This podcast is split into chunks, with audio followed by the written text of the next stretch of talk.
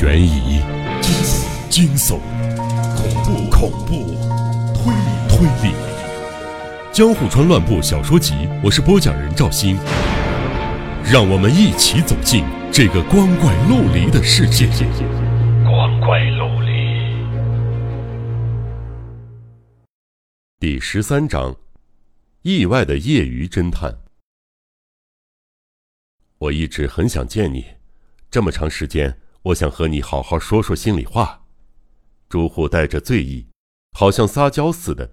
他脸颊潮红，焕发出美丽的光芒，被修长的睫毛覆盖的眼瞳看起来妩媚极了。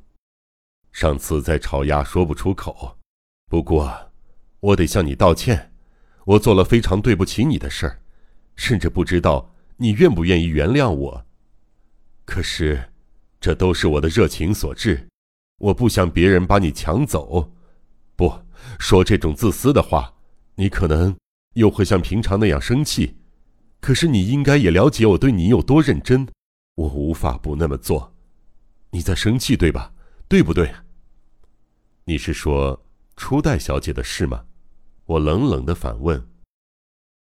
没错，你和她的关系，让我嫉妒的不得了。过去。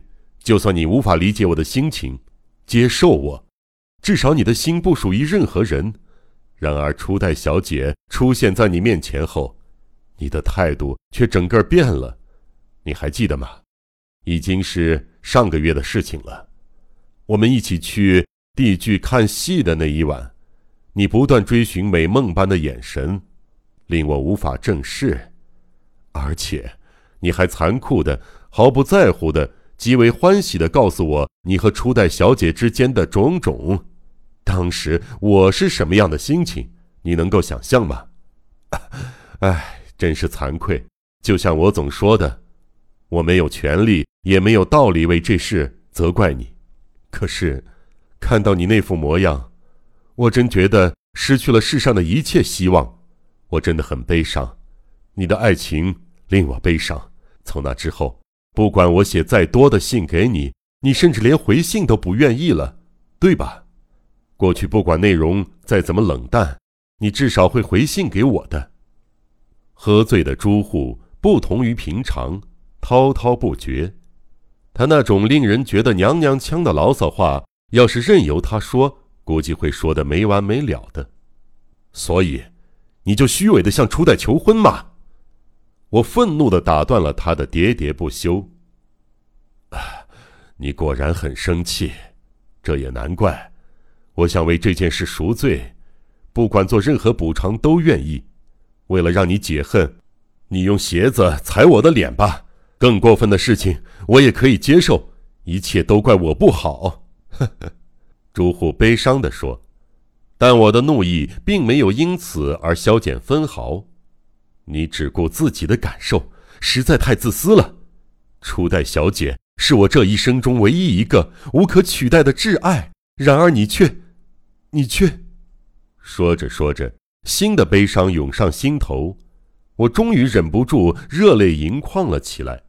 好一会儿之后，我连说话都说不出来了。朱户直视着我泪汪汪的眼睛，突然伸出双手握住我的手。反复叫道：“请原谅我，请原谅我，请原谅我。”你说这能够原谅吗？我甩开他灼热的手。初代小姐死了，事情已经无法挽回了，我已经被推下黑暗的地狱了。你的心情，我再明白不过了。可是和我相比，你还是幸福的。若说为什么，尽管我那样热烈的求婚，尽管养母极力相劝。初代小姐的心仍然没有一丝动摇。初代小姐无视于重重障碍，一心只想着你。你的爱情已经得到充分的回报了。你，你说什么？我的话被哭声淹没了。正因为初代小姐也那样爱我，失去她，我的悲伤才加深了好几倍。你说什么？你因为求婚失败。光是求婚还不满足，竟然还，竟竟然还……接下来的话，我还是忍不住吞吐了起来。啊，你，你说什么？啊，果然如此，你在怀疑我对吧？你怀疑我做了什么可怕的事？我突然哇的大哭起来，在哭声之中断断续续的叫道：“我想杀了你，杀了你！我要杀了你！告诉我实话，告诉我实话！看我做了多么对不起你的事！”朱户再次握住我的手，静静的抚摸着，说：“我没想到失去恋人的悲伤竟是如此深刻。”可是，索普，我绝对没有说谎，你误会了。不管怎么样，我都不可能杀人的。那，为什么那个可怕的老头会在你家附近出现？那是初代小姐见过的老头。那个老头出现后没多久，初代小姐就被杀了。还有，为什么深山木先生被杀的那天，你也在同一个地方出现？还露出那种让人生疑的神态，你为什么出入阴谷的取马戏？我从来都不知道你对曲马戏有兴趣。你为什么买那个景泰蓝花瓶？那个花瓶与初代小姐的事件有关，这我可是一清二楚的。还有，还有，我发了疯似的把一切都说了出来。话一说完，我一脸苍白。由于过分激动，就像疟疾发作似的猛烈哆嗦起来。朱户急忙绕到我旁边，就像要和我共坐一张椅子似的，双手紧紧抱住我的肩膀，嘴巴凑近我耳边，温柔的对我呢喃：“有太多事，碰巧凑在一起，难怪你会怀疑我。可是这些不可思议的巧合，都是出于完全不同的原因。”要是我早一点向你坦诚，然后与你一起同心协力解决这件事就好了。我呢，索普，也像你和深山木先生那样，正独自研究着这件事。你知道我为什么这么做吗？是出于对你的歉疚啊。我和杀人事件当然一点关系也没有，但我向初代小姐求婚，让你痛苦了。不仅如此。初代小姐还死了，这让我觉得你实在太可怜了。我心想，至少要找出凶手，好安慰你的心。不仅如此，初代小姐的母亲被冠上莫须有的嫌疑，被抓到检视局去了。她被怀疑的理由之一，就是因为结婚问题与女儿发生口角。换言之，等于是我间接使她母亲成了嫌疑犯。所以就这一点来说。我也有找出凶手的责任，以洗刷他的嫌疑。可是，如今这个理由不成立了。你应该也知道，初代小姐的母亲因为证据不足，已经平安无事的获释返家了。昨天，初代小姐的母亲还来过这里，告诉我这件事了。但是疑虑重重的我，不肯就这么相信她那看似诚恳而且温柔无比的解释。惭愧的是。我在朱户的怀里表现的就像个闹脾气的孩子。事后回想，这一方面是为了掩饰我在人前大声哭泣的羞耻；另一方面，虽然没意识到，但对如此深爱着我的朱户，我对他其实是有一丝依赖的。你竟然会做一些侦探才会做的事，我不相信。啊，这话奇怪了。你是说我不懂怎么做侦探吗？朱户看到我略微平静下来，似乎稍微放下了心。